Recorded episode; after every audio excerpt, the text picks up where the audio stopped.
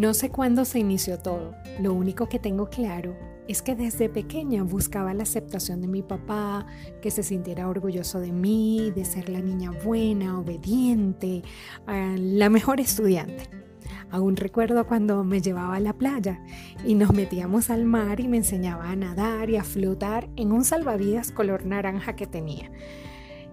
Yo en ese tiempo recuerdo que tenía nueve años Recuerdo también su cara de felicidad cuando lograba flotar sin hundirme. Bien, me decía, esa es mi niña. Su cara de sonrisa y ese sentido de orgullo cuando nos llevaba a un terreno baldío junto con los hijos de sus amigos luego que regresábamos de la playa y allí me colocaba a hacer competencias de carrera y yo le ganaba a ellos. Eran varones y más grandes que yo. Incluso recuerdo uno que tenía como 16 años.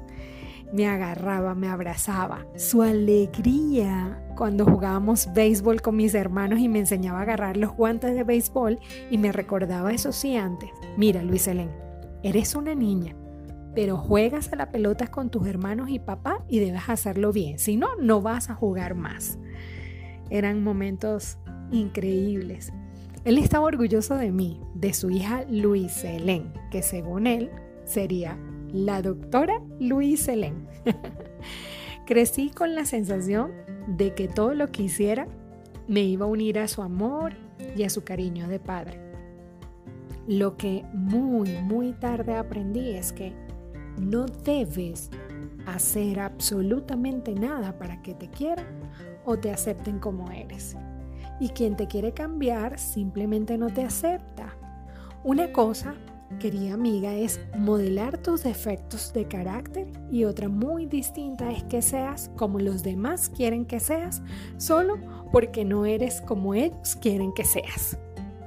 Papi me amaba por ser su hija y se sentía orgulloso de mí fui yo quien comencé a medida que crecía a creer que ciertas situaciones en nuestra familia existían porque no estaba haciendo algo bien. Papá no estuvo en mis cumpleaños. Papá peleaba con mamá. Papá nos regañaba en cualquier momento y oportunidad. Pero no era mi culpa.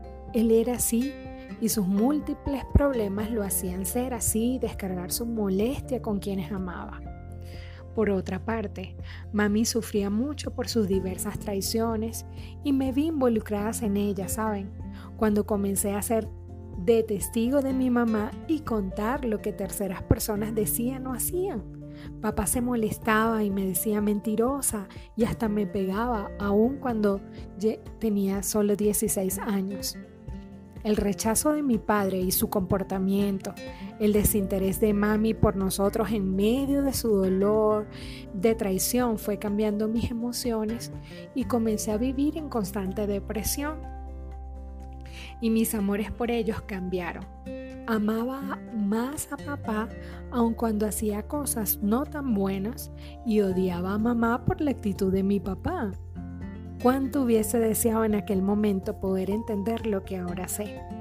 Las mujeres, cuando amamos demasiado, somos vulnerables hasta el punto de querer morir y desesperadamente mendigar amor, que los hijos pasan a un segundo plano y lo único que importa es salvar una relación que está en terapia intensiva. Gracias a Dios, siempre coloca personas y circunstancias que te guían a cumplir el propósito de Dios en tu vida y esas situaciones tristes y dolorosas se convierten en un puente para guiarte a otras cosas buenas y necesarias. Esta historia continuará. Su amiga Luis Helen González.